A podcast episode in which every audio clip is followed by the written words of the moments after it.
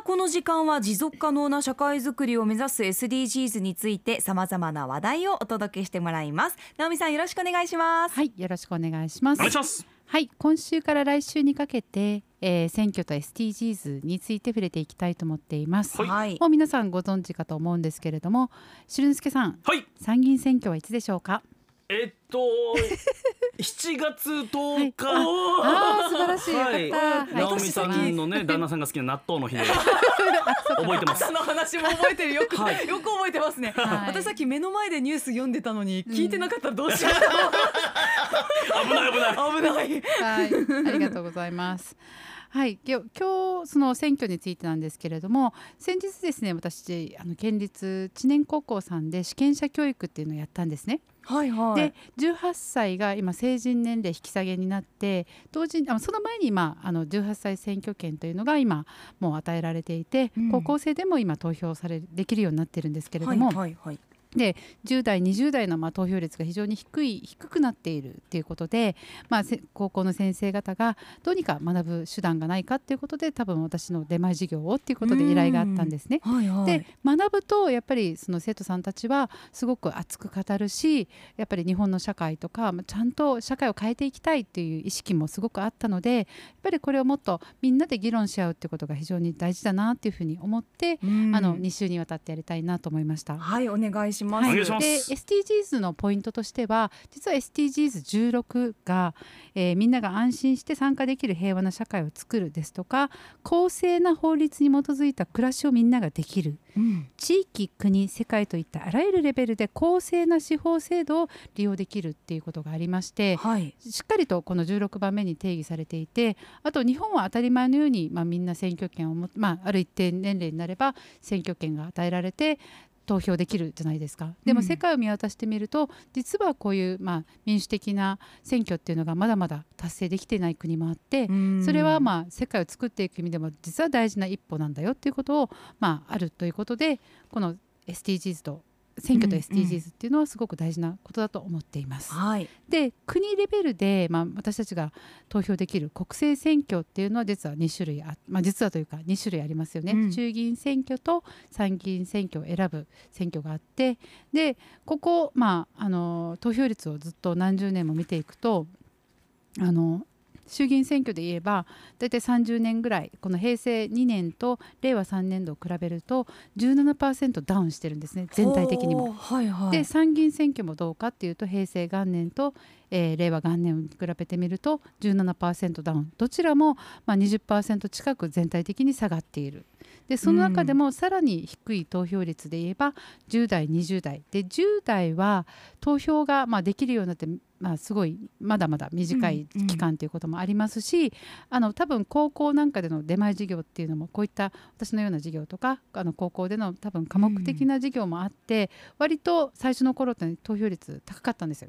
はいはい43%とかあったんですけど、今まあ数年経ってみてどちらもまあ30%ぐらいになっているっていうところがあってでまあ授業してみて若者からいつも言われるのがどういうふうに投票していいかがわからないどうやって情報を得ていいかがわからない。うんで結構多いのが親とか友人に「あんたここに入れなさい」って言われて投票するっていうことが非常に、まあ、多いんだなっていうことがすごく分かりました。はいはいだってどうやって入手していくかが分からないからっていうことで。んんで今回じゃあどのように皆さんは情報を入手していますかっていうことでアンケートを実施してみました。はい投票ですね。で、えー、と1番目こうあのどのように皆さんは選挙における立候補者の情報をどのように入手しています入手していますかということに対して1公約の情報を入手している。うん。2大手メディア情報新聞テレビラジオなどから情報を入手している。うん。で流れてくる SNS 情報から入手している、はい。知り合い身内の情報を入手しているっていうことで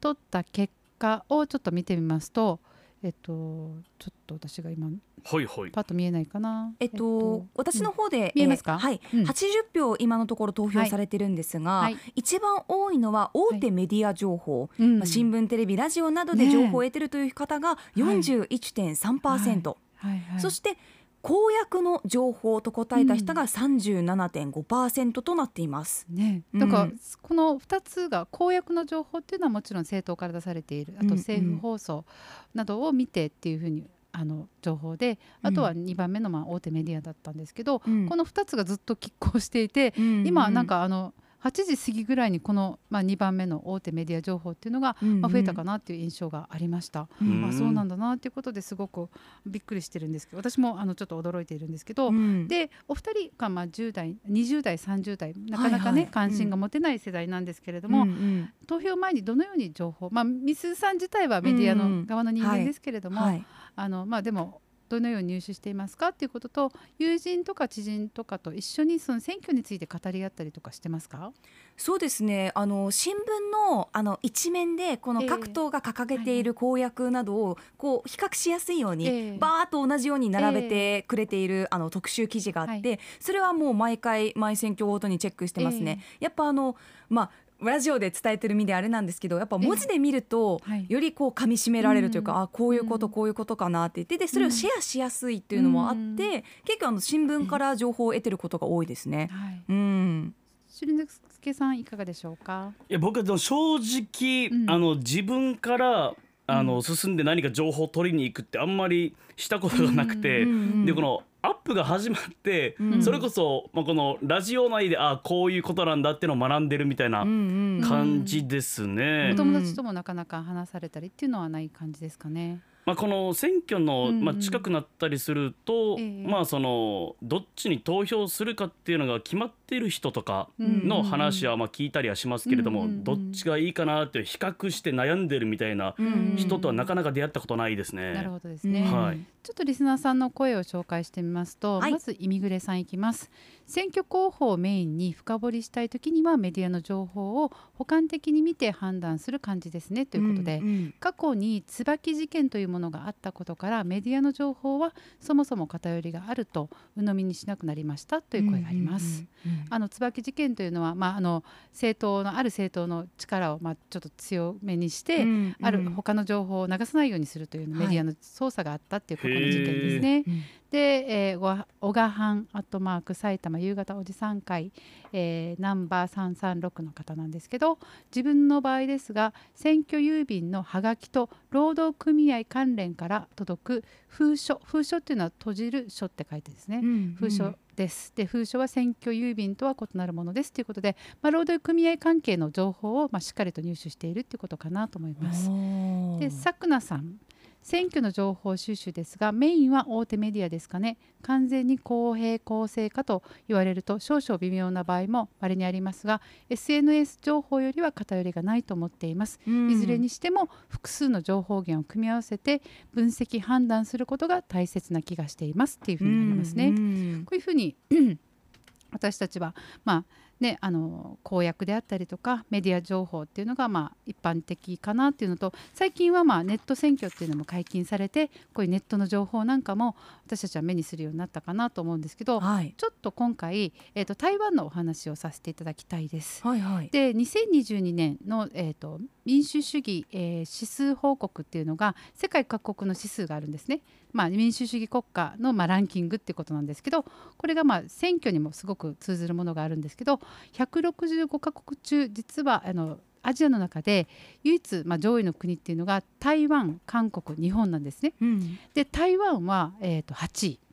でアジアで1位なんですね。完全な民主主義国に区分されていて、まあ、選挙も非常に投票率も高い。で2番目に、まあ、韓国16位でその次に日本が17位になっていて、うんはい。で台湾という国は実はもう74%以上の方々が投票率を、まあ、記録投票率があってはい。で特に若者に関してはだいたい9割の方々が投票してるんですよ。うんうん。でとっても印象的だったのが私の友人なんかもわざわざその国に戻ってまで留学生がその飛行機を使って国に戻ってまで投票するっていう権利もちゃんと行使しているっていうのがあって。うん、で私たち先ほどの入手の情報がああいった形だったんですけど台湾ではもっといろんな情報入手の仕方があってうんうん。例えば SNS でみんなが私はここを応援してるよ彼を応援してるよ彼女を応援してるよって同じものの考え方を持つ方々に対してすごく情報発信が上手。